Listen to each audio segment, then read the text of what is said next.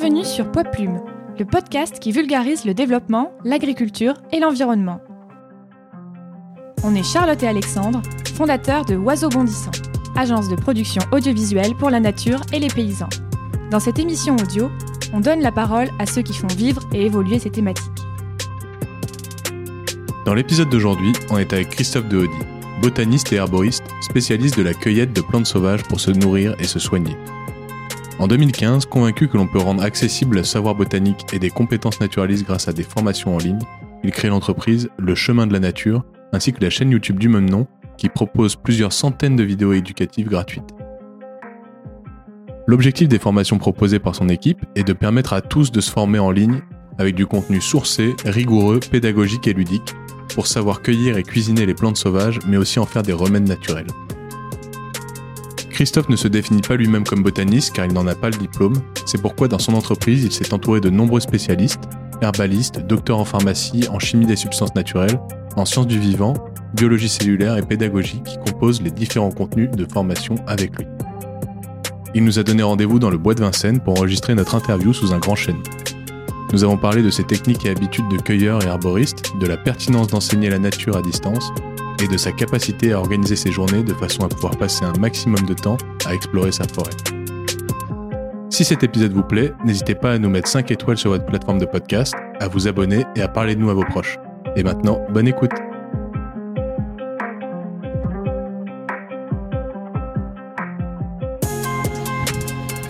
Bonjour Christophe. Bonjour. Merci nous beaucoup de nous accueillir, euh, non pas chez toi, c'est une particularité, ni dans ton bureau, mais dans le bois de Vincennes, avec grand plaisir. Au pied d'un chêne pédonculé. Avec grand plaisir. Mon grand jardin de 1000 hectares que je partage avec euh, des millions de visiteurs dans l'année. Parce que si on connaît pas, on pense que tu es parisien, mais en fait, pas du tout.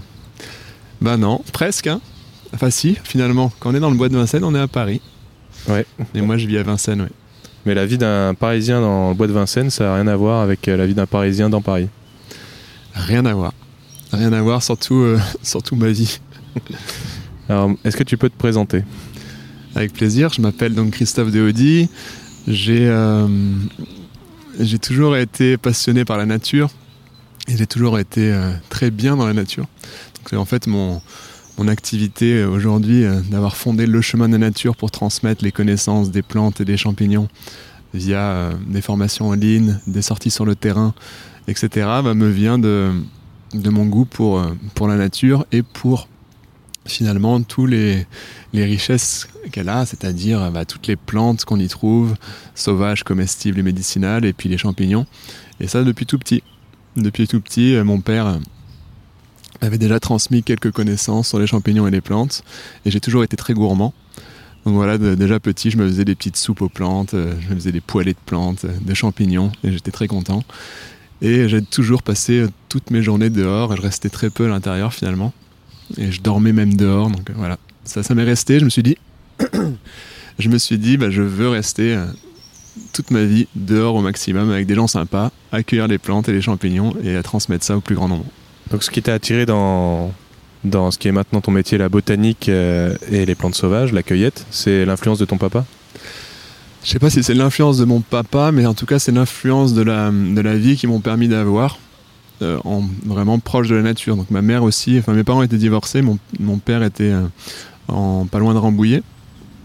Donc il avait euh, une propriété avec une petite ferme, avec beaucoup de beaucoup d'hectares en lisière de, la forêt de Fosse. Enfin non, non ça c'est ma mère. En lisière de la forêt de Rambouillet, dans la vallée de Chevreuse. Et donc voilà, je passais mon temps dehors. Euh, je prenais les chiens et je passais mon temps dehors avec des amis. On faisait des cabanes, on se baignait dans les étangs. On allait euh, grignoter dans le potager, dans le verger.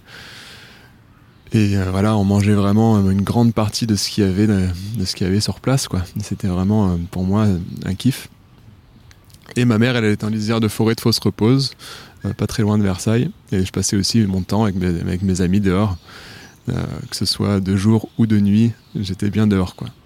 Mais il y a un monde entre euh, être bien dehors, euh, faire des cabanes, euh, s'amuser, parce que tu aurais pu te limiter à ça et faire du sport, mais toi, tu es allé vraiment t'intéresser à la botanique, en particulier les plantes.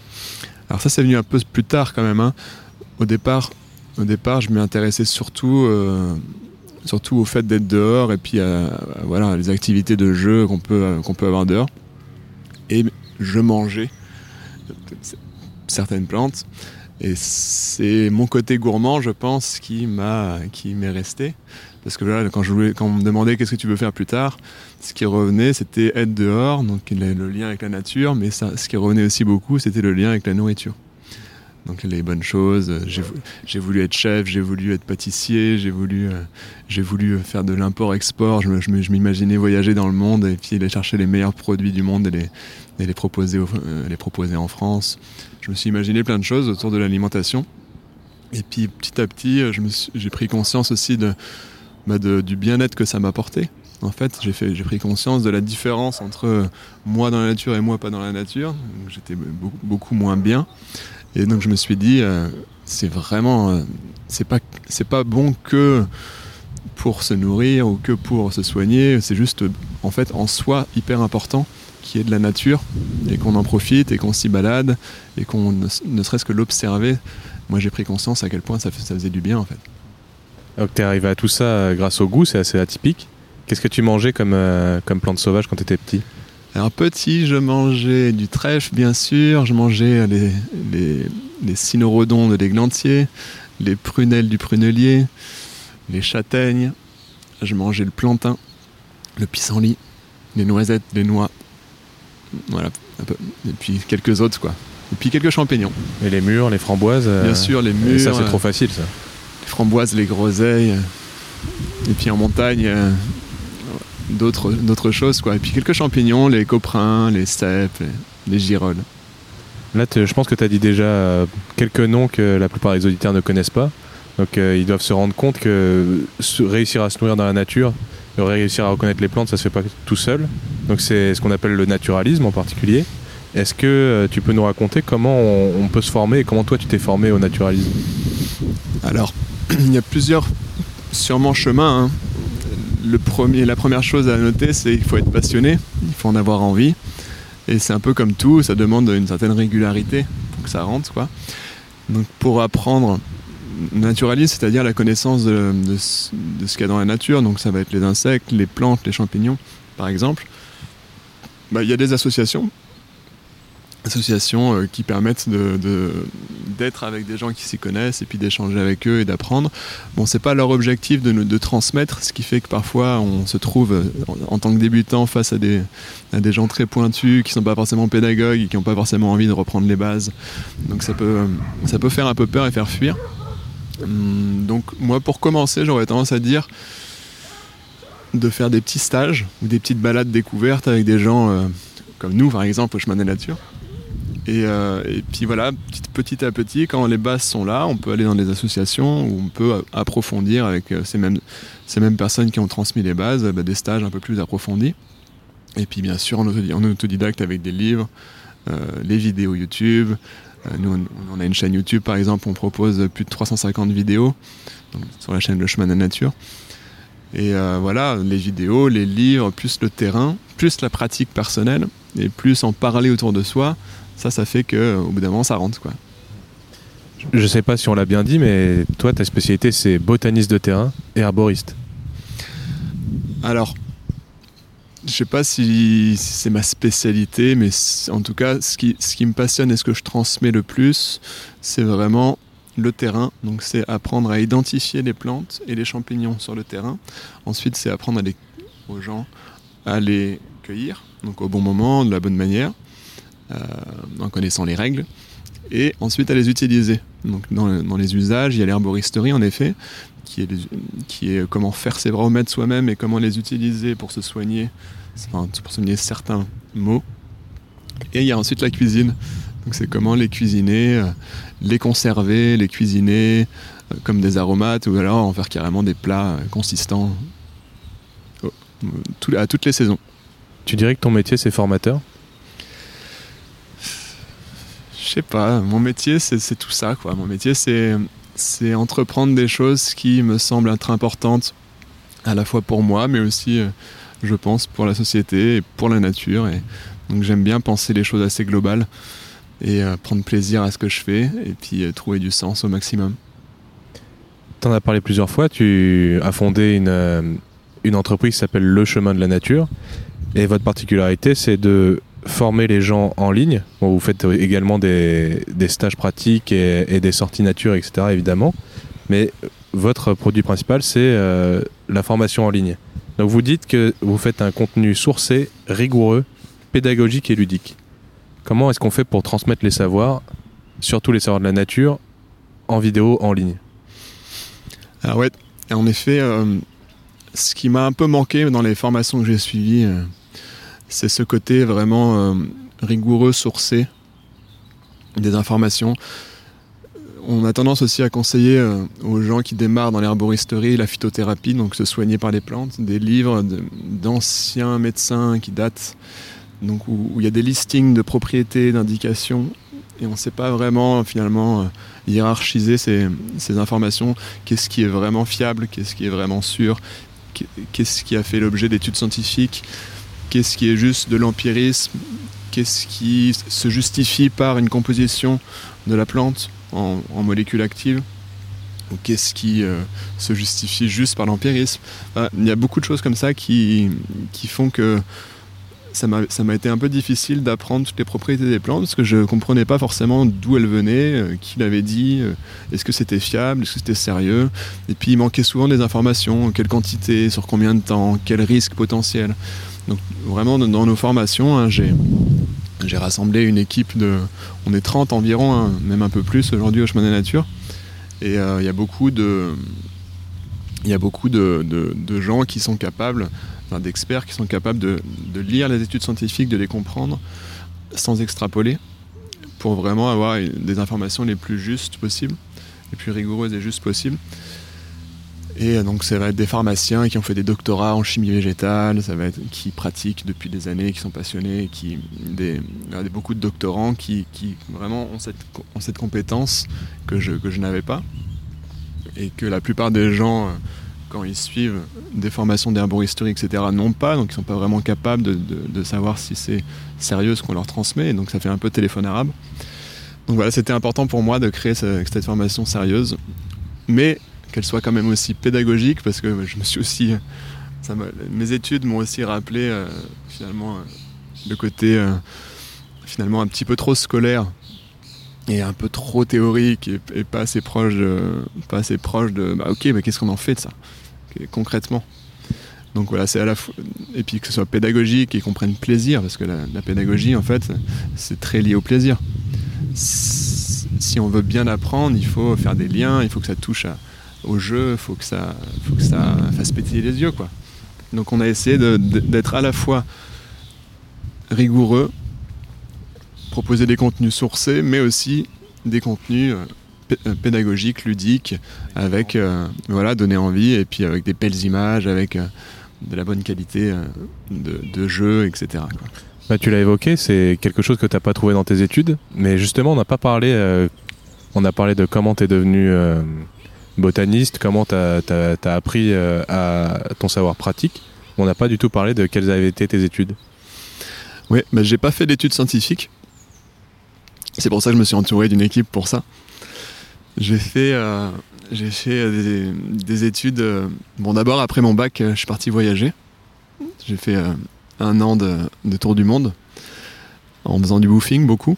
Donc je suis allé dans des fermes, le woofing en gros on va dans des fermes, on travaille euh, avec eux pendant 4-5 heures, ça dépend, hein. et puis on est hébergé et nourri, j'ai trouvé ça super. En parallèle je m'étais inscrit à, la fac anglais-espagnol à distance, ce qui m'a permis aussi pendant ce tour du monde de pratiquer mon anglais et mon espagnol. Et euh, j'ai fait ça, j'ai fait pas mal de woofing en Australie, en Amérique centrale, et puis à mon retour j'avais les idées un peu plus claires sur ce que je voulais faire, donc j'ai commencé l'herboristerie. Ensuite, j'ai fait, euh, j'ai étudié dans, à l'école du Breuil au bois de Vincennes, hein, le paysage. Donc il y avait, euh, en parallèle, je faisais des cours de botanique à la ville de Paris. Et j'ai commencé à adhérer aux associations des naturalistes parisiens notamment, mais aussi des, de la vallée du Loing, la NVL, qui est plutôt vers Fontainebleau. Et là, ben, pendant, je sais pas, deux, trois ans, tous mes mercredis, mes vendredis, mes dimanches étaient consacrés à, de 8h jusqu'à 18h, toute la journée dehors, à, apprendre à identifier les plantes et les champignons. Quoi. Donc tu as cherché le savoir à plein d'endroits différents, euh, tu as pris beaucoup de temps, tu t'y mm. es consacré à 100% en fait Et euh, avec le chemin de la nature, ce que vous faites, c'est que vous centralisez ce, savoir et vous le rendez accessible. Est-ce que tu peux présenter en quelques mots euh, le- le- l'entreprise, le, chemin de la nature? Alors, le- comme je disais, euh, on est une trentaine. Donc, on, le chemin de la nature, c'est un organisme de formation aujourd'hui qui propose euh, des formations euh, en ligne, mais aussi des formations sur le terrain. Donc, au départ, hein, c'est moi qui au départ, j'étais seul hein, et je commençais à former les gens sur le terrain. Donc, il y a des balades plus ou moins longues sur, euh, bah, ces connaissances. C'était il y a environ euh, 10 ans, un peu plus. Et puis petit à petit, j'ai commencé à, m'entourer de personnes et on a commencé à créer du contenu pour les réseaux sociaux en accès libre. D'ailleurs, c'est toujours le cas. hein. Donc euh, on a commencé à créer des, articles, des vidéos, des posts quotidiens sur les réseaux sociaux euh, pour transmettre cette connaissance. Parce que vraiment, l'objectif du chemin de la nature depuis le début, c'est euh, de transmettre la, connaissance des plantes, des champignons, de la nature en général, de la façon la plus ludique possible. Et finalement, c'est de faire prendre conscience aux gens que la nature est, riche, la nature est importante pour l'homme et que euh, on peut cohabiter avec elle. Et puis c'est en la connaissant qu'on aura envie de la protéger, qu'on aura envie de la favoriser et qu'on aura envie de, de rien faire contre elle finalement. Et puis de, faire euh, tout l'inverse, de la favoriser. Et, euh, et donc le terrain, ça continue. hein. on va le développer encore plus ailleurs qu'en région parisienne parce que pour l'instant les balades et les ateliers et les stages sont principalement en région parisienne. Donc ça va être sur euh, la cueillette des plantes, mais aussi des ateliers où, on cuisine. Ça va être sur les champignons à l'automne. Euh, voilà, des ateliers en cuisine ou des ateliers où on fait les remèdes. Euh, on fait les baumes, les macérabileux, les infusions, les, décoctions, etc. Et puis on propose toutes ces connaissances en ligne. Donc c'est des formations en ligne. C'est ça finalement qui a permis au chemin de la nature de, de passer d'une petite équipe à maintenant une trentaine de personnes. C'est pour créer ces formations en ligne qui sont vraiment, vraiment, vraiment complètes. quoi. C'est-à-dire que c'est un travail incroyable. Ça fait trois ans et demi qu'on est à, à 25 dessus, quoi, tous les jours, pour, euh, bah, pour justement que comme tu disais, euh, utiliser toutes les sources les plus fiables, c'est-à-dire euh, quelque chose de gigantesque. hein, si on devait acheter tous les livres qu'on a et, et, plus- et- et puis euh, matérialiser toutes les sources qu'on étudie, ça, ça- ça serait une pile qui irait jusqu'à deux plafonds. Quoi. C'est énorme comme savoir à, à- à acquérir. Et euh, est-ce qu'on y a accès toute sa vie à cette formation ou est-ce qu'on n'y a accès que Mm. un an et après tant pis? Alors, on y a accès à vie, parce que justement pour nous, c'était important de donner l'accès à vie, parce que ce sont des connaissances qui qui peuvent pas être intégrées euh, comme ça euh, d'un claquement, claquement de doigts et qui demandent finalement d'y revenir un petit peu tout le temps. Par contre, on propose un accompagnement pédagogique, on propose euh, voilà, des, des questions-réponses, on, répond, on répond aussi aux identifications des plantes pour que les gens s'intoxiquent pas, et puis à toutes leurs questions finalement. Et on crée de plus en plus de live aussi pour les formations, donc des sortes de, classes euh, virtuelles. Et, euh, et ça, par contre, c'est accessible pendant une, péri- une période euh, limitée, à deux ans. Et puis les gens, s'ils veulent poursuivre cette interactivité, ils le peuvent. Et pour garder un pour garder un contact avec votre communauté, c'est difficile d'imaginer. Je sais pas combien vous avez d'étudiants actuellement, mais plusieurs centaines de personnes, plusieurs milliers pendant un live, on perd toute personnalité et on, vous arrivez plus correctement. Alors voilà, ch- chaque, chose à sa place. C'est- vrai qu'on va pas interagir euh, avec des, dizaines et des dizaines de personnes, c'est pas- c'est pas possible. Bien que, euh, qu'on a quand même développé euh, un système qui, permet de le faire. hein. C'est qu'on a des personnes qui, de l'équipe qui répondent aux questions dans le chat. Et puis certaines questions qui sont pertinentes vraiment, bah, il y a quelqu'un qui me, les, passe ou qui les passe à la personne qui fait le live. Donc ça, ça marche très bien en fait. Euh, pour l'instant, les, les lives qu'on a commencé à faire plaisent beaucoup. Euh, on, a un questionnaire qu'on envoie euh, pour, pour noter nos lives, qui sont, pour l'instant, c'est noté à 9 sur 10, donc apparemment l'expérience d'immersion est là. Voilà, donc la- l'accès à, à l'interactivité est de deux ans. Et puis voilà, ce qui, ce qui diffère entre les formations en ligne et les formations sur le terrain, enfin les formations en présentiel, pour moi, le point positif, on va dire, des formations en ligne, c'est qu'on peut mettre pause déjà sur les vidéos. On peut relire, écouter à nouveau autant qu'on veut. Et puis, quand on pose des questions, en tout cas au chemin de la nature, les réponses sont incroyables. C'est-à-dire que c'est sourcé, euh, on sait d'où vient la réponse, c'est clair, c'est détaillé, c'est euh, voilà, il n'y a plus de questions laissées en suspens en fait.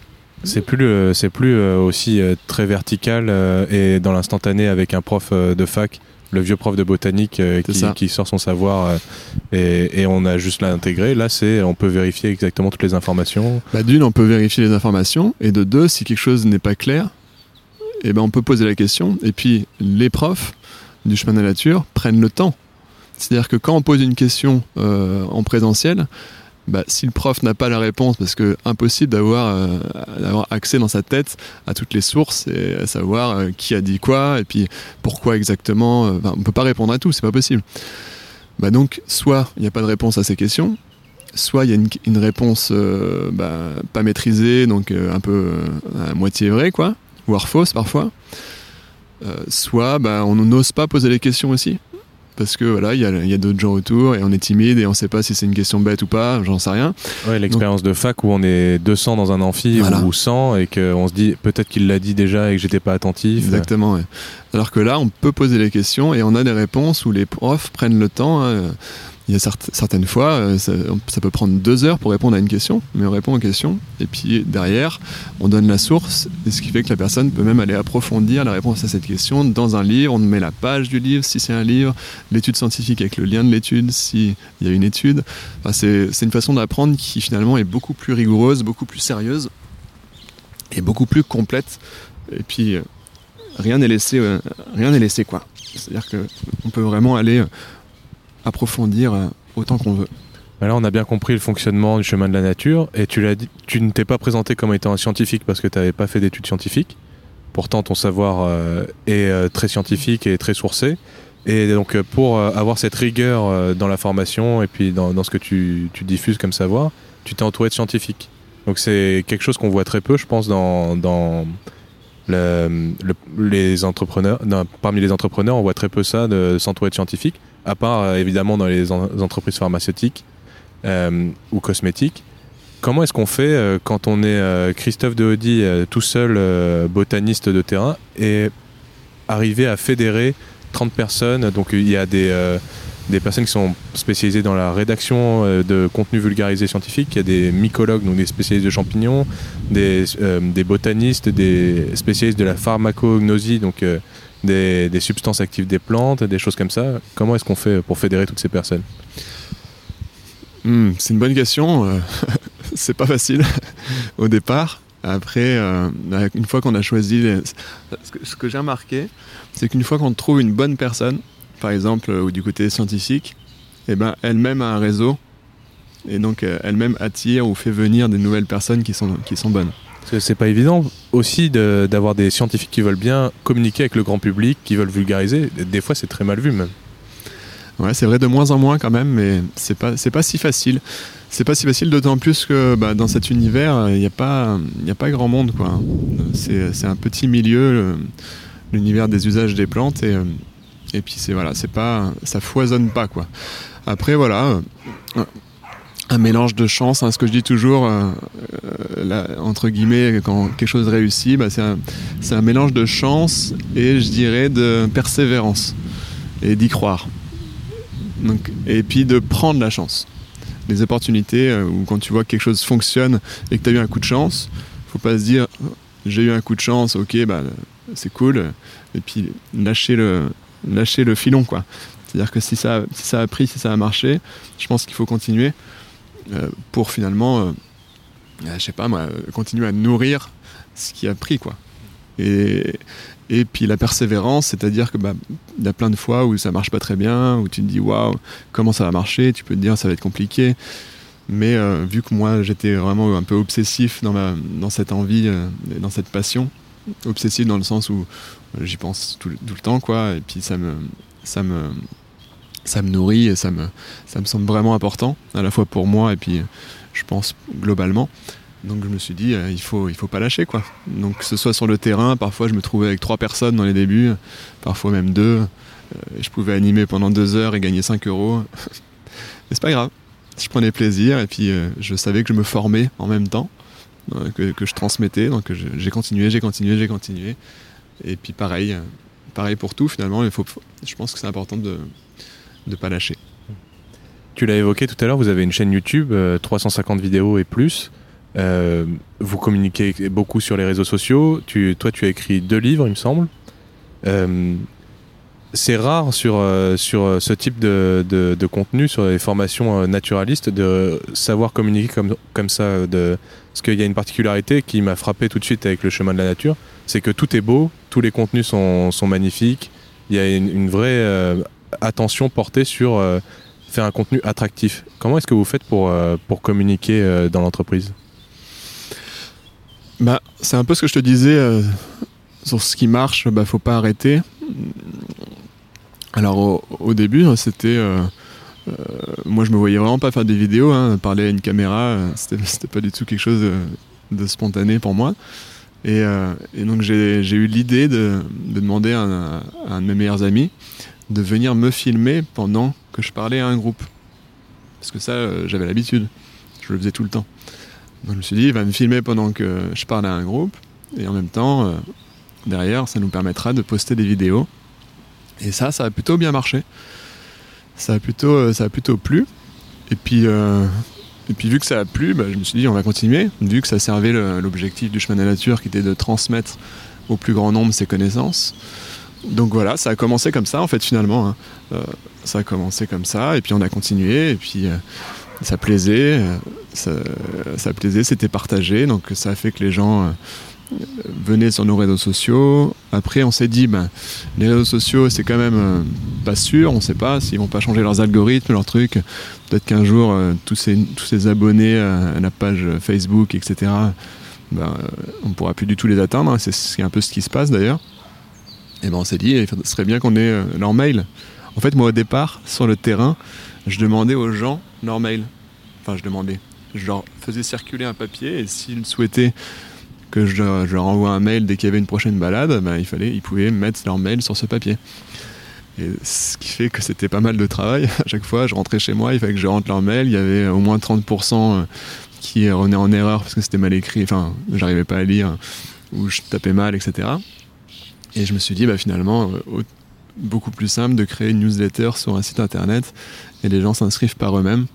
Ils tapent eux-mêmes le mail. Et donc à partir du moment où on a, fait ça, euh, ça bah, les gens euh, spontanément se sont inscrits. Et donc, et donc on a eu les, les, gens des réseaux sociaux, enfin en tout cas un pourcentage des gens qui nous suivaient sur les réseaux sociaux, sur notre newsletter, ce qui nous a permis de communiquer aussi de cette manière. Et, c'est un peu plus sûr quoi, comme façon de communiquer. C'est-à-dire que si les réseaux sociaux, il n'y en a plus, on aura toujours les mails. Et plus que la newsletter et les, vidéos, il y a aussi toute l'esthétique. Vous avez beaucoup de belles photos. Euh, tout, est, tout est pensé pour, pour être beau. Est-ce que c'est important pour toi hmm. ou est-ce que c'est seulement stratégique? Ah non, c'est important. En fait, ça s'est fait assez naturellement. Hein. C'est-à-dire que tant qu'à faire, autant que ce soit beau. Quoi. Et puis pareil, moi j'aime pas trop. Euh, en fait, je fais beaucoup ce qui moi me plairait. Euh, enfin, au départ, c'était ça, hein, c'est-à-dire euh, qu'est-ce que moi j'aimerais en fait, qu'est-ce que qu'est-ce qui moi me parle, qu'est-ce qui qu'est-ce qui euh, comment j'apprends. Euh, donc par exemple pour les vidéos. Et puis même pour le terrain, j'aime bien quand c'est synthétique, j'aime bien quand il n'y a pas de blabla, quand on perd pas trop de temps, j'aime bien quand c'est efficace. J'aime bien quand l'essentiel est dit, et c'est comme ça que je retiens en fait. Et donc, euh, et donc forcément, les vidéos, j'ai cherché à ce qu'elles soient les plus synthétiques possibles, qu'il n'y ait pas de perte de temps, euh, qu'il y ait des, qu'elles soient un peu dynamiques et que, ça donne envie de rester. quoi. C'est un bon moment à passer. quoi. Parce que moi, j'ai souvent été rebuté par mes cours euh, à la fac ou, ou en école d'ingénieur avec des vieux PowerPoint très laids, avec des bullet points. ah ouais. Ah, pareil, hein. pareil, moi les PowerPoints en noir et blanc, ouais, voilà. imbuvables, c'est dur. Hein. Ou les polycopiés, polycopiés en, 200 exemplaires dans l'amphi. Dans ouais. Donc là, l'idée c'était que ce soit beau, qu'il y ait des belles couleurs, que ce soit dynamique et que l'essentiel soit transmis. Et si on a envie d'approfondir, bah, on va sur d'autres supports, dans, les articles plus approfondis. Mais les vidéos, c'était plus voilà, synthétique. synthétique. quel est le profil des, étudiants du chemin de la nature? Est-ce que c'est euh, des gens comme toi qui, ont déjà été sensibilisés à la botanique, qui s'y connaissent un petit peu? Est-ce que c'est des urbains? Est-ce que c'est des gens de la campagne? Bah, Il y a vraiment de tout. Et euh, quand on voit un peu les apprenants des formations en ligne, euh, sur la carte, on a une carte, une carte des apprenants où les gens d'ailleurs peuvent voir les gens qui sont à côté de chez eux pour faire des balades ensemble. Et ben on voit qu'il y en a vraiment vraiment partout en France, même en Suisse, en Belgique, au Luxembourg, un petit peu au Québec, mais pas beaucoup. Et, euh, on va dire la tranche d'âge, la moyenne d'âge, c'est entre 35, voilà, autour de 35-40 mais on a des gens euh, à partir de la, vingtaine, 25 ans, jusqu'à 70. Euh, hmm, majorité de femmes, mais il y a quand même beaucoup d'hommes, hein, mais 65-70% euh, de femmes. Généralement, c'est ce qu'on trouve dans, les thématiques autour du bien-être, de la santé, du lifestyle. parce que là, on est quand même dans, quelque chose qui touche à l'alimentation, et à la santé, euh, à l'herboristerie, tout ça. Donc c'est un peu plus un milieu féminin, en tout cas pour les usages. Et c'est le cas aussi à la fac, euh, en université euh, licence de biologie, il y a une majorité de femmes également. Mm, mm, exact. Donc à peu près 65-70% de femmes. Et puis niveau d'études, généralement plutôt, plutôt élevé, minimum 3 ans. voilà, en gros. Et qu'est-ce que tu penses du marché de la formation, en particulier la formation en ligne, dans ton domaine euh, Donc plus largement, pas forcément que la cueillette, mais plus largement sur euh, les formations sur l'agriculture, euh, la nature? Alors, pour moi, comme je disais, les formations en ligne, c'est super. À partir du moment, bah, bien sûr, où le contenu est de qualité et, que c'est rendu un peu pédagogique. Parce qu'on peut prendre son temps, parce qu'on peut, on peut aller à son rythme et on peut poser toutes les questions quand c'est pas clair. Et pour ça, c'est génial. Et si derrière, il y a en plus des activités ludiques qui sont créées, euh, des forums actifs, etc., euh, etc., moi je trouve que les formations en ligne, c'est un, moyen génial d'apprendre. On peut apprendre un peu de partout aussi. Donc les nôtres, on, peut, on utiliser sur son téléphone, sur son ordinateur. Donc je trouve ça vraiment, vraiment super. Et puis si en plus on peut pratiquer en groupe, soit avec les enseignants, soit entre nous, c'est encore mieux. Parce que voilà, c'est ce qui peut manquer à une formation en ligne, c'est la pratique. Mais la pratique, euh, l'un n'empêche pas l'autre en fait. Hein. C'est pas parce qu'il y a des formations en ligne que derrière il peut pas y avoir de la pratique. Je pense qu'il faut inclure de la pratique toujours dans son apprentissage, que ce soit seul, en ayant euh, une expertise, un retour derrière des enseignants, ou en petit groupe avec d'autres apprenants, ou alors euh, lors de stages avec les, enseignants pour, voilà, pour la partie pratique. Je pense qu'il faut les deux quoi. Maintenant, on va aborder euh, ta spécialité, ton domaine de prédilection, c'est la cueillette. Alors, toi, tu es spécialisé dans la cueillette de plantes sauvages. Pourquoi les plantes sauvages et pourquoi pas euh, se faire un jardin ou alors euh, pourquoi pas utiliser que des plantes domestiques? Alors déjà, hein, l'un n'empêche pas l'autre. Hein. Je, crois que l'un n'empêche pas l'autre, c'est quelque chose que je dis beaucoup dans ma vie. mais les plantes sauvages, c'est si on peut les comparer, mais c'est pas forcément à comparer, mais avec les plantes cultivées, déjà, il faut savoir que c'est très productif. Si on compare un champ de monoculture à, une prairie euh, avec des plantes sauvages, euh, c'est plus productif déjà. Il y a une immense majorité des plantes sauvages qui sont, une grande majorité des plantes sauvages qui sont comestibles, surtout les communes, plus de 50%. Donc déjà c'est assez énorme. Euh, sur, euh, on a environ 10 000 espèces de plantes en France, en France métropolitaine, de plantes sauvages. Donc c'est assez génial de se dire qu'on a des centaines d'espèces de plantes qui contiennent euh, chacune des richesses nutritionnelles mais aussi gustatives, de parfums, d'arômes. et, et plus je pense on, on aura ça en conscience que bah, y a ça dans la nature déjà, sans, avoir finalement à, travailler la terre, sans avoir à cultiver, plus on aura envie de, bah de, de diversifier, quoi, qu'il y ait, de laisser certains endroits un petit peu en sauvage, de laisser différents milieux, des milieux ouverts, des milieux un peu plus fermés, des lisières, de, replanter des haies, parce que voilà, les haies euh, apportent aussi euh, beaucoup de, nourriture, beaucoup de cueillettes possibles, tout en étant très importante pour la biodiversité et pour la qualité des sols et aussi pour les cultures. C'est-à-dire que, encore une fois, l'un n'empêche pas l'autre. C'est-à-dire que plus on aura envie de favoriser les plantes sauvages, les arbres sont des plantes d'ailleurs, euh, indigènes, et qu'on laisse un petit peu, euh, on va dire, on laisse un petit peu pousser seul avec peu d'entretien, ben finalement, ça sera un moyen de favoriser l'ensemble, à la fois des cultures, mais aussi euh, la beauté des paysages et, finalement la diversité des, des, consommations possibles. Quoi. C'est intéressant parce que tu essayes de, ramener les gens. Euh, finalement, c'est ce, dont tu parles, c'est préserver, euh, préserver la nature, la protéger. Et tu arrives à intéresser les gens à cette thématique en leur disant regardez tout ce qu'on peut manger dans la nature. Bah je, trouve que il y a plusieurs façons de. Voilà, l'objectif, tu as, bien compris, euh, c'est de faire aimer la nature aux gens et faire qu'on ait envie qu'il y en ait de plus en plus et que, et que voilà, il y ait de plus en plus d'îlots de biodiversité, de, voilà, de gestion différenciée où on, on tombe moins les pelouses. Ça, c'est un, un des objectifs principaux du chemin des natures.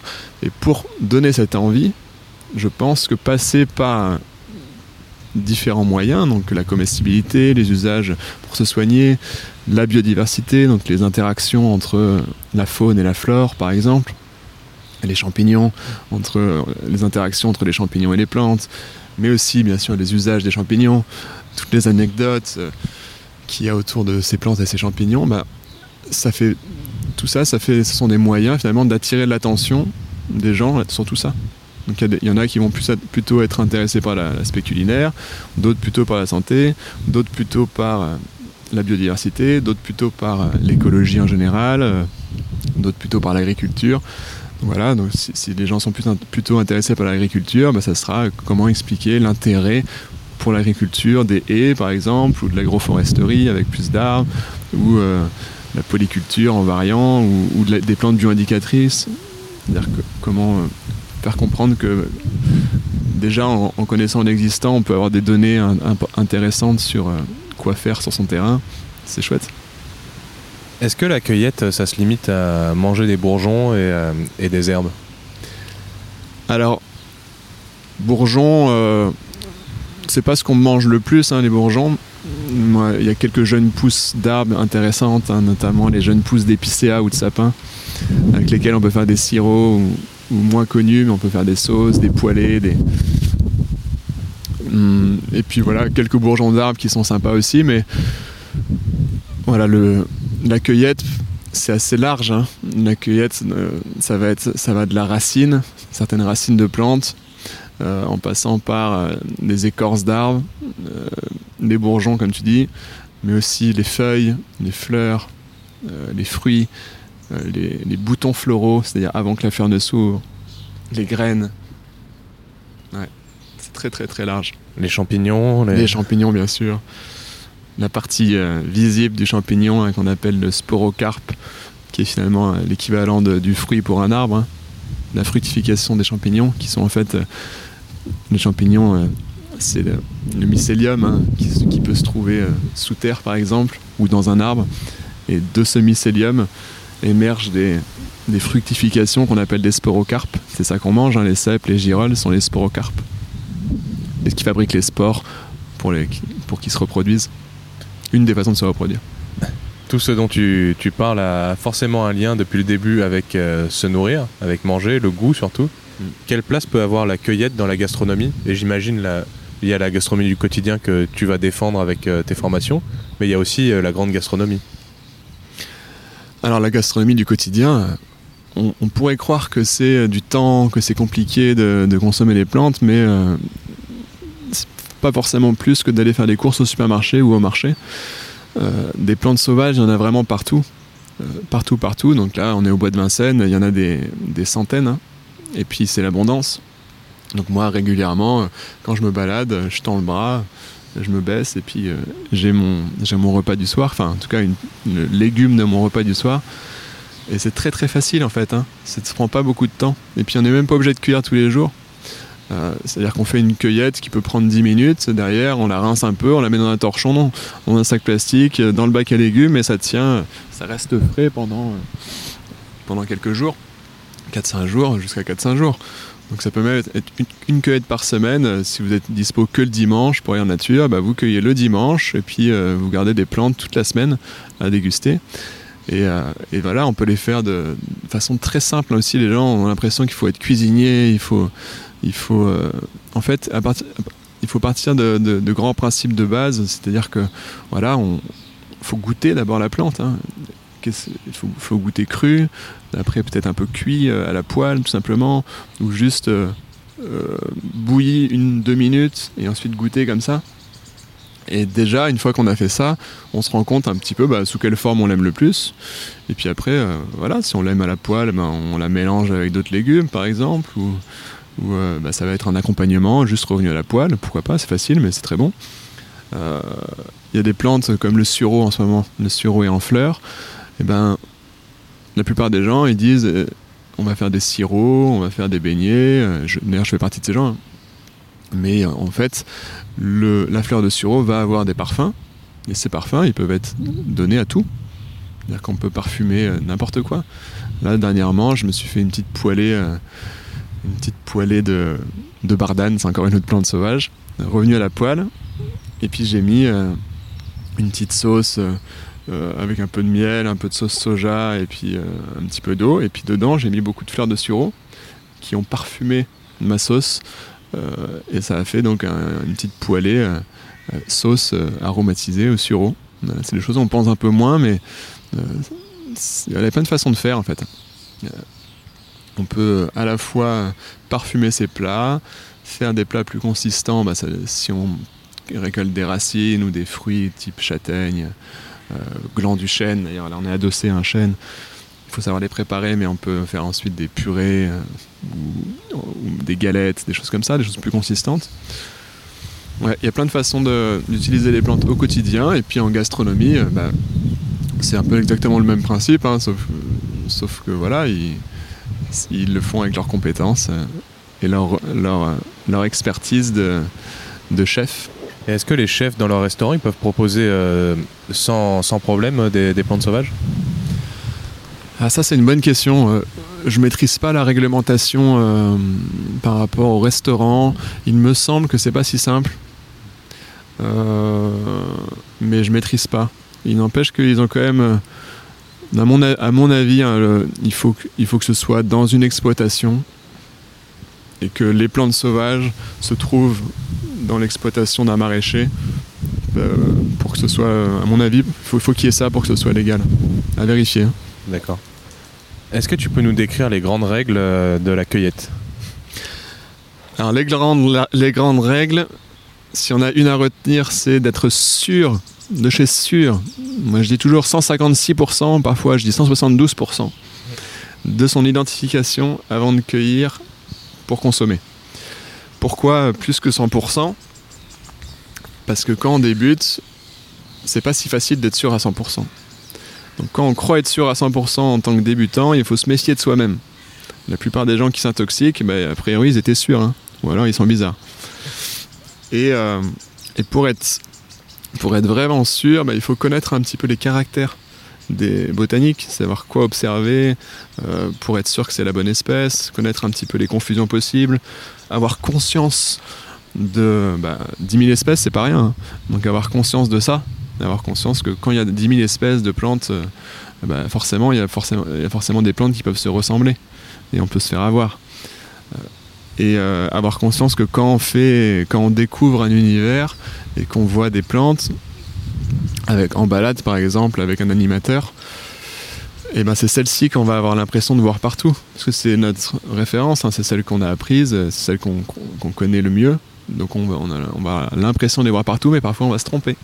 Donc, il faut être sûr.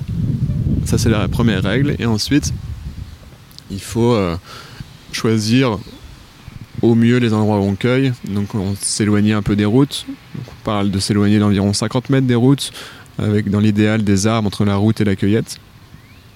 Éviter les chemins de fer, les, champs cultivés, en non bio. euh, surtout les euh, abords des usines, des décharges, des endroits qui ont tendance à être pollués. Quoi. Et puis, euh, moi je conseille aussi de cueillir pas toujours au même endroit, parce qu'on sait jamais, le sol peut être pollué, et on sait jamais, la plante qu'on cueille à cet endroit peut cumuler un des polluants du sol, parce que c'est pas évident, hein. c'est pas, parce qu'un sol est pollué que toutes les plantes qui poussent sur ce sol vont être polluées elles-mêmes. Donc voilà, si on n'a pas de chance, euh, eh ben ça peut faire qu'on accumule ce polluant dans notre corps. Et ça peut être embêtant. Donc si on varie un petit peu ces endroits de cueillette, on limite ce risque. Et puis euh, il y a les règles liées aux parasites des animaux hein, qui sont valables finalement pas que pour les plantes sauvages, mais euh, pour la cueillette en général, hein, et puis même pour les champs cultivés, hein, de légumes cultivés. hein. Et puis les potagers, les potagers également. C'est des risques potentiels, surtout euh, de parasites euh, qu'on appelle euh, l'échinocoque, la maladie des renards, qui n'est pas transmis par le pipi, comme on dit souvent, mais euh, par les crottes de renards, mais aussi de chiens, plus rarement de chats. Et euh, pour limiter ce risque, pour éliminer ce risque, que ce soit l'échinocoque ou tous les autres parasites, il faut cuire. Il faut cuire à des durées, des températures assez précises quand même. Donc entre 60 et 80 degrés, il faut cuire 10 minutes. De 80 à 100 degrés, 5 minutes. Et 100 degrés et plus, 1 minute. Peu importe la cuisson, ça peut être à l'eau, au four, à la poêle, etc. Mais ce qu'il faut respecter, c'est ces durées, ces températures. Et là, on est sûr qu'il n'y a plus de risque de parasites. Pour si on veut manger cru, parce qu'il y a plein de plantes qui sont intéressantes crues, moi je conseille bah, de s'éloigner des endroits passants. Par exemple, des endroits où il y a beaucoup de chiens qui passent hum, et font leurs besoins. C'est généralement euh, bah, au pied des arbres, euh, sur, les, sur les bords de chemin. Euh, les renards, ils font souvent leurs besoins au, bord des chemins et sur les promontoires, hein, des, souches d'arbres notamment, parce qu'ils veulent marquer leur territoire. Donc si on s'éloigne un petit peu de, des endroits passants, on limite le risque. Si on cueille des jeunes pousses, on limite le risque aussi parce qu'elles ont moins le temps d'être souillées, toutes jeunes pousses. Si on cueille les plantes en hauteur, au-dessus de 30 cm, 40 cm, on limite le risque. Si on cueille les têtes des plantes, les sommités, on limite le risque aussi parce que les plantes, à partir du moment où la tige sort, poussent par le haut. hein. C'est-à-dire c'est le, haut de la plante, c'est la dernière partie à être sortie. Donc on limite le risque aussi en faisant ça. Et puis après, voilà, on prend les feuilles, les feuilles des arbres, les fleurs, les fruits, il n'y a, a plus trop de risques. Et si on a un doute, si on est stressé par rapport à ça, on cuit. Et il faut savoir que la cuisson ne détruit pas tout. Comme j'entends souvent dans mes balades que j'anime, j'entends souvent, ouais, mais si on cuit, on va tout tuer de la plante. Bah, non, on ne tue pas tout. Ça, serait, ça se saurait. euh, on n'en existerait pas sinon s'il n'y avait plus rien du tout dans ce qu'on mangeait, euh, parce qu'on mange quand même en grande partie cuit, hein, l'être humain. Non, non, non, il reste beaucoup de, nut- de micronutriments également. hein. Ce qui va être le plus diminué sont les vitamines, mais euh, elles ne sont pas totalement, totalement supprimées. hein. En moyenne, la moitié qui, part à la cuisson, mais en même temps, quand on cuit, généralement, on mange plus de quantité. On mange plus de quantité de plantes cuites que crues, généralement. Parce que ça réduit, hein. vous êtes au courant, hein. vous avez déjà fait des poêlées d'épinards ou autres. Euh, au départ, on a un sac rempli et, une fois que c'est dans l'assiette, euh, c'est plus grand chose. Et puis sinon, il reste les macronutriments, il reste, les il reste des minéraux. Le seul moyen d'éliminer le, plus possible de micronutriments type vitamines et minéraux, c'est de cuire à grande eau et de jeter l'eau. Ça, c'est le moyen d'avoir le, moins de- micronutriments. Donc euh, c'est ça qu'il faut peut-être éviter. Récemment, je me baladais sur YouTube et j'ai regardé une vidéo d'un type qui s'appelle euh, François Calvier. Et ils partent, euh, je crois, en Ardèche. Ils, prennent leur, leur canoë et ils se mettent sur un petit îlot. Et ils ont le pour défi de rester à survivre pendant trois jours. Donc eux, ils se concentrent sur essayer de pêcher, d'attraper des, écrevisses et euh, de façon marginale un petit peu euh, manger des plantes. Mais est-ce qu'il n'y aurait pas moyen de vivre ou, ou alors de survivre en mangeant uniquement des plantes dans la nature? Alors théoriquement, c'est possible. Euh, Éventuellement, il pourrait y avoir des carences en, en vitamine B12 si on mangeait que des plantes. Mais on a de la vitamine B12 par exemple dans les champignons, certains champignons, notamment euh, la langue de bœuf qui peut pousser sur les chênes.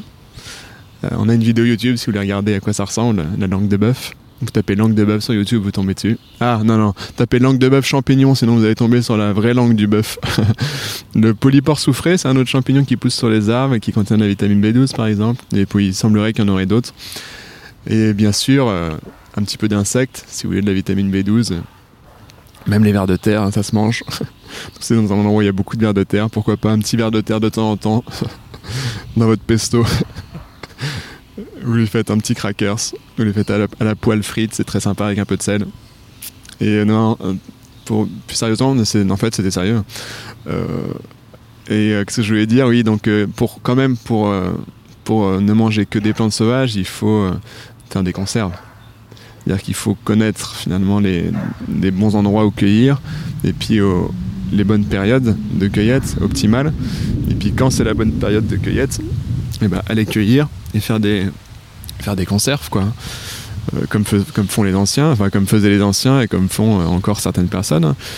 On va faire des, voilà, on va faire des conserves, quoi. On va les faire sécher, on va, on va faire des sortes de tartinades, on va faire un lacto fermenté, on va faire, on va faire tout ça, des confitures, des, etc. Donc pour la démonstration, donc là on est au milieu d'une prairie, donc on a peu de, plantes à, manger, mais est-ce que tu peux nous faire la démonstration de comment reconnaître une plante et, euh, qu'est-ce qu'on peut en faire? Alors juste devant moi, il y a une plante qui s'appelle la bourse à pasteur, qu'on appelle aussi la capselle bourse à pasteur. Alors pour, pour identifier une plante, hein, il faut d'abord ben, utiliser un maximum de ses sens. Donc on la regarde. Mais c'est vrai que si on n'y connaît rien, ben, c'est pas forcément facile. Mais au moins on l'aura regardé. On la prend, on la touche, on l'écrase entre ses doigts, sous le nez, pour avoir l'odeur. Là par exemple la bourse à Pasteur, elle peut avoir une petite odeur euh, qui rappelle un petit peu le chou, parce qu'on est dans la famille des choux, qu'on appelle la famille des brassicacées. Et après, pour identifier une plante, euh, il faut souvent utiliser bah, ce qu'on appelle des flores, hein, des livres d'identification. Et ces livres d'identification, finalement, permettent d'avancer. C'est un peu un jeu de piste. On appelle ça des fleurs dichotomiques, c'est-à-dire il y, a des choix à faire. Est-ce que la fleur a des pétales soudés entre eux ou des pétales libres entre eux, c'est-à-dire qu'on peut en enlever un sans enlever les autres? Plus de 4, de pétales, moins de 4 pétales C'est des questions comme ça qui sont en quelque sorte posées. Et euh, en fonction de ce qu'on observe, eh ben on avance dans le livre. Et puis, si on a bien répondu aux questions, on va dire, on arrive à l'espèce. Et on est content. Voilà, il existe des applications aujourd'hui aussi qui peuvent aider à l'identification, hein, notamment PlanteNet.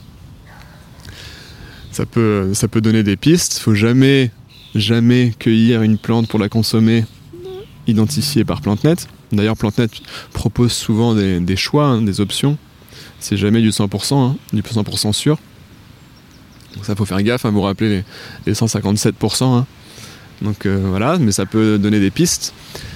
Donc les livres, euh, PlanteNet, et puis euh, apprendre, apprendre à utiliser les livres, et puis apprendre à identifier les plantes sur le terrain avec des spécialistes. Et tout ça, c'est important. Et qu'est-ce qu'on en fait après de la bourse à Pasteur? Alors la bourse, à, Pasteur se mange déjà. Elle est très sympa, donc les, jeunes feuilles sont très bonnes. Euh, petit goût un peu poivré, un petit rappel un peu le chou aussi. Euh, très sympa en salade, par exemple. On peut aussi manger les petites fleurs qui sont un peu plus relevées, un peu plus piquantes. On est dans la famille de la moutarde. Ça pique un peu comme la moutarde. On, on pourra manger aussi les graines hein, qui se trouvent dans les petits fruits qui ressemblent à des cœurs, euh, qui sont aussi assez piquantes et sympas. Et c'est utilisé, euh, c'est une plante très connue comme hémostatique notamment. Donc euh, elle arrête les petits écoulements de sang. Si on se fait un petit, une petite plaie qui saigne, on met le jus de la bourse à Pasteur et ça, ça, ça fait coaguler, ça, ça fait que le sang s'arrête de couler. C'est aussi une plante qui est utilisée pour réguler, le, réguler le, les, règles les règles des femmes. C'est aussi une plante qui est utilisée pour aider à cicatriser. Voilà. Tout à l'heure, on, a, évoqué les, haies, notamment les haies bocagères, et ta sensibilité écologique, et que tu avais envie, avec le chemin de la nature, d'amener les gens à venir dans la nature et de se rendre compte que c'est intéressant de garder une grande diversité. Et nous, il y a un sujet qui nous intéresse beaucoup, c'est celui de la trogne. Donc une trogne, c'est quoi? C'est un, un arbre sauvage, mais qui a été euh, travaillé par l'homme. On dit qu'il a été émondé tous les 8 à 12 ans selon l'essence. Et on lui coupe toutes ses branches et euh, pour, euh, pour différentes raisons. pour, faire du bois, pour faire du pâturage aérien, ou alors pour, éviter que les, les bêtes viennent manger le feuillage et esquinter l'arbre, ou encore pour faire du, du bois raméal fragmenté pour, pour nourrir le sol. Moi, ce, sujet m'intéresse particulièrement et j'ai envie de faire le lien avec euh, la cueillette et avec euh, se nourrir et se soigner par les plantes. Est-ce que toi, tu arrives à faire ce lien? Ouais, complètement. Mais déjà, euh, déjà l'arbre en soi, en termes de cueillette, c'est incroyable parce que c'est la plante vivace par excellence, hein, c'est-à-dire qui vit des années des années, qui, qui finalement propose de la cueillette à, tous les niveaux. Hein. Donc il y a des arbres qui peuvent mesurer 30 mètres, ben, à tous les niveaux, on peut aller cueillir, surtout si on sait grimper aux arbres ou si on a une échelle, mais on peut cueillir aussi une diversité, donc on peut cueillir euh, bah, de l'écorce, de l'écorce de, jeunes rameaux. Donc pour, par rapport à, au trogne, bah, l'écorce des jeunes rameaux, c'est super. Parce que voilà, le principe, c'est justement qu'il va y avoir des jeunes rameaux qui vont partir de ces, branches coupées. Et euh, ces jeunes rameaux peuvent être récupérés pour l'écorce, si jamais l'idéal c'est de récupérer des jeunes rameaux pour l'écorce médicinale, hein, je pense. Euh, pour l'écorce euh, en cueillette, hein, c'est vraiment souvent des usages médicinaux. Euh, mais si jamais on récolte ces rameaux pour l'écorce, eh ben on va aussi choisir un moment où il y a aussi une autre partie de l'arbre à cueillir, notamment les feuilles qui peuvent être, cueillies de, certains arbres, la plupart d'ailleurs. Donc on peut couper ces jeunes rameaux qui partent, plus ou moins jeunes d'ailleurs, hein, ça peut être des rameaux de, de l'année, mais ça peut aussi être des rameaux de, 2 ans, de 3 ans, de 4 ans, de 5 ans et plus. Et ben on va pouvoir avoir les feuilles qui vont avec. Euh, on peut choisir le moment optimal pour les feuilles. C'est généralement euh, euh, au printemps, hein, quand elles sont toutes, toutes, fraîches, toutes tendres.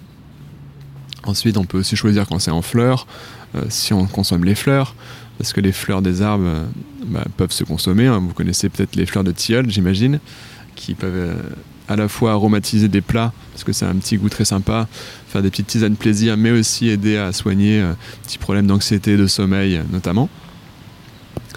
Et, euh, et, puis pareil pour les fruits, donc finalement euh, la trogne permet d'avoir accès plus facilement à tout ça. et, et, et, contrairement à ce qu'on peut croire, les trognes, en fait, quand on voit ça, on peut se dire waouh, l'arbre il a été agressé, mais finalement l'arbre il est habitué à ça parce que naturellement, dans la nature, il peut y avoir des trognes parce que les animaux mangent finalement, euh, les herbivores mangent les arbres et donc ça crée des trognes. Et, euh, l'arbre, au contraire, il semblerait que euh, sa vie, en tout cas pour certaines essences, soit rallongée. Ça crée aussi des cavités dans l'arbre qui permet d'abriter des animaux. Donc c'est bon à tout point de vue. Quoi. Donc ça permet d'avoir du bois, comme tu disais, sans tuer l'arbre finalement. Parce qu'il y, a encore aujourd'hui, des, euh, notamment pour l'aubier de tilleul, bah, des arbres qui sont coupés entiers pour récupérer ensuite l'aubier du tilleul, euh, c'est-à-dire l'écorce vivante, euh, alors que c'est pas nécessaire. C'est dommage parce que voilà, l'arbre, l'arbre, s'il reste bien présent et qu'on le cueille donc au fur et à mesure des années, même des générations, il va enrichir le sol, capturer le carbone, apporter du carbone dans le sol, donc faire que le sol est plus fertile et plus intéressant pour cultiver autour. Il va permettre aussi de, l'ombrage hein, pour, euh, pour les animaux, euh, aussi bah, aux animaux de se nourrir. Hein. Nous, on fait, fait, partie des animaux, mais c'est aussi pour tous les autres animaux hein, qui pourront avoir accès aux branches disponibles. Et puis, euh, et puis pour la biodiversité, quoi. C'est-à-dire qu'il va accueillir, il va donner à manger aux insectes, avec les fleurs, le nectar, le pollen, et puis aux, petits, aux, petits, aux petits animaux et aux oiseaux pour tout ce qui est fruits. Et moi, il y a, naturellement, je fais le lien avec euh, maintenir euh, une couverture euh, végétale de l'arbre assez basse. C'est le paradis pour les cueilleurs, d'après moi. Exactement. Donc c'est accessible, c'est beaucoup plus accessible. Quoi. donc c'est super pratique. Comment est-ce que tu arrives à, garder de l'intérêt et à, garder du temps pour toi dans ta passion de la botanique et de la cueillette, tout en étant chef d'entreprise? Alors, on a la chance, je pense, au chemin des natures, depuis le début, à, avoir eu des personnes qui travaillent de partout. Donc, on a, on est, en télétravail finalement depuis le début, en grande partie. On a nos bureaux virtuels avec un outil qui s'appelle Slack. et et euh, la majorité finalement de mes activités euh, d'entrepreneur, on va dire, euh, peuvent se faire sur mon téléphone. Ce qui fait que je, travaille beaucoup en, marchant dans le bois de Vincennes. Dès que des rendez-vous téléphoniques, je les fais dans le bois de Vincennes aussi. Donc je, je, suis avec les plantes pendant que je travaille la plupart du temps. Et puis je continue beaucoup à animer hein, parce que voilà, c'est ce qui, ce qui m'anime justement le plus, c'est de transmettre. Donc, euh, donc j'ai vraiment fait en sorte de, bah m'entourer de gens euh, qui, euh, qui sont complémentaires et qui, qui permettent d'apporter ce contenu bah, de qualité. Et puis moi de continuer à faire ce que, je pense faire le mieux et ce qui en tout cas me plaît le plus, qui est de transmettre à la fois pendant les balades hein, que j'anime, hum, et puis voilà, de, de, participer à des podcasts ou autres. Et puis les vidéos, les vidéos sur les réseaux sociaux, les vidéos euh, des formations en ligne. Et, euh, et voilà, donc finalement, 80% de mon travail euh, se fait en nature. D'ailleurs, quand je t'ai appelé pour la première fois, je pense que tu étais en train de marcher dans le bois. Complètement, bah, j'y suis vraiment tout le temps. Hein. J'ai regardé récemment là sur mon téléphone, je marche en moyenne 20 km par jour. 20 km par jour Ok. Donc en fait, euh, si jamais on veut vous rencontrer chemin de la nature, est-ce qu'il y a un bureau ou est-ce qu'il faut t'appeler et, discuter avec toi euh, lors d'une balade? Euh, pour, pour l'instant, on n'a pas de lieu qui accueille le public. Qui voilà. On a des bureaux à Paris. Voilà, J'aimerais bien qu'on ait des bureaux un jour à Vincennes, sur le bois, avec une partie pour les ateliers, une partie pour les bureaux. C'est un de mes rêves, j'espère que c'est pour bientôt. Et, euh, puis à terme, j'aimerais aussi qu'on ait des, lieux de, une école, hein. une école aussi euh, dans la nature, une propriété euh, où on accueille des gens pour transmettre ses connaissances. Ça, c'est un autre de mes, un autre rêve. Espérons, espérons que ça se réalise. Donc on a des perspectives pour le futur. Il n'y a pas juste une formation en ligne, il y aura peut-être un jour toute, toute une école, on pourra faire des séminaires. Exactement. Le chemin de la nature. Il y aura des nouvelles formations en ligne, et il y aura il y aura aussi la possibilité bon après si c'est pas si, le lieu ne nous appartient pas c'est pas grave on, trouvera un moyen de, de, faire ça avec d'autres personnes ou de louer des lieux pour transmettre aussi euh, ce qu'on fait déjà finalement hein, de faire des formations sur le terrain. Tu m'as dit tout à l'heure quand on discutait avant avant d'enregistrer que tu te baladais beaucoup dans la nature et t'en profitais pour écouter des podcasts ou alors des, avec YouTube Premium d'écouter des vidéos en audio.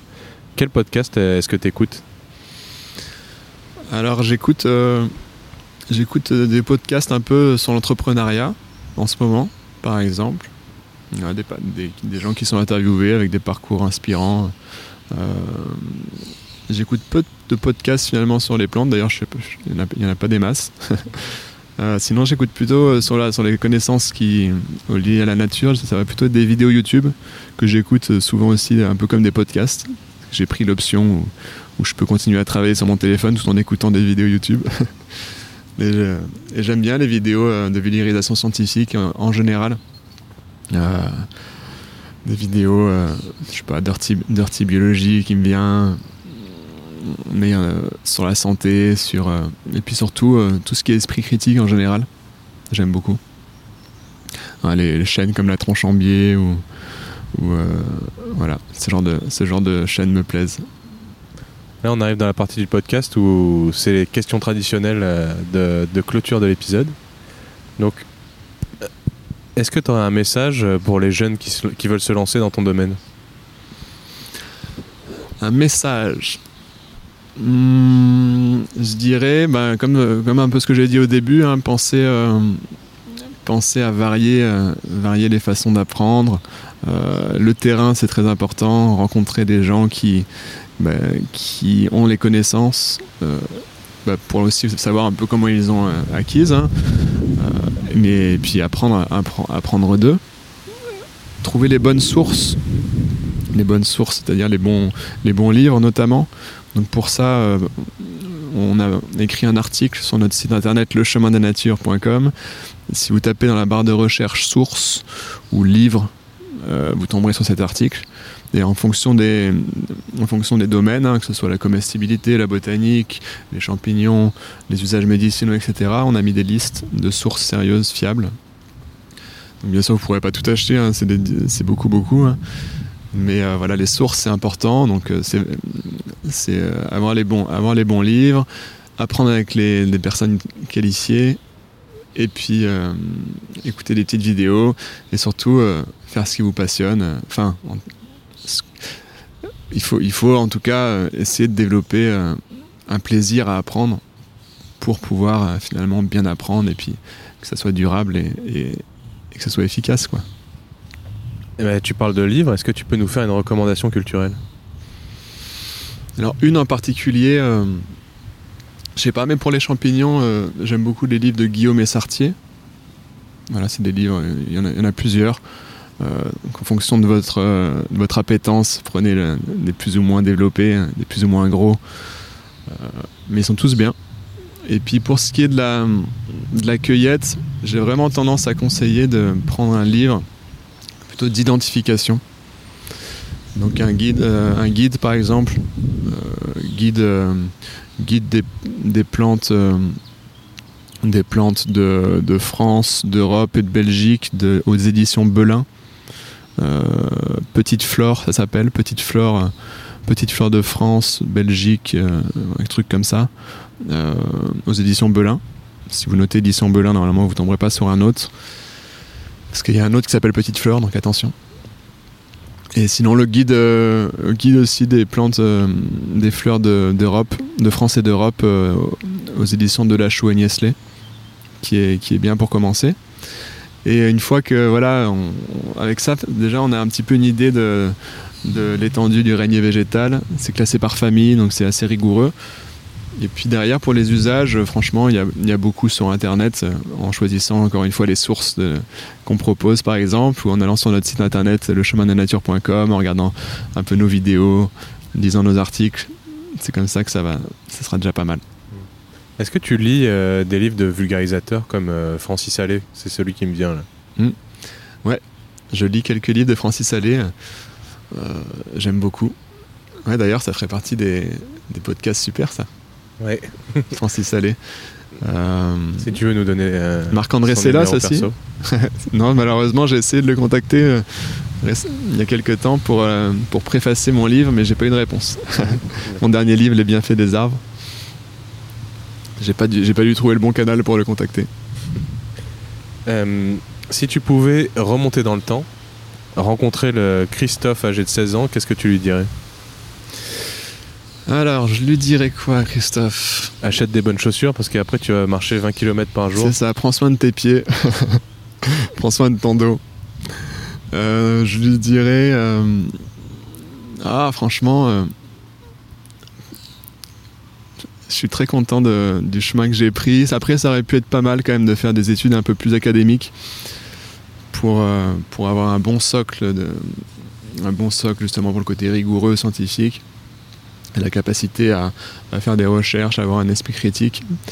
Bon, après, euh, on peut avoir fait des longues études et pas avoir un, esprit critique très poussé, mais ça dépend des études.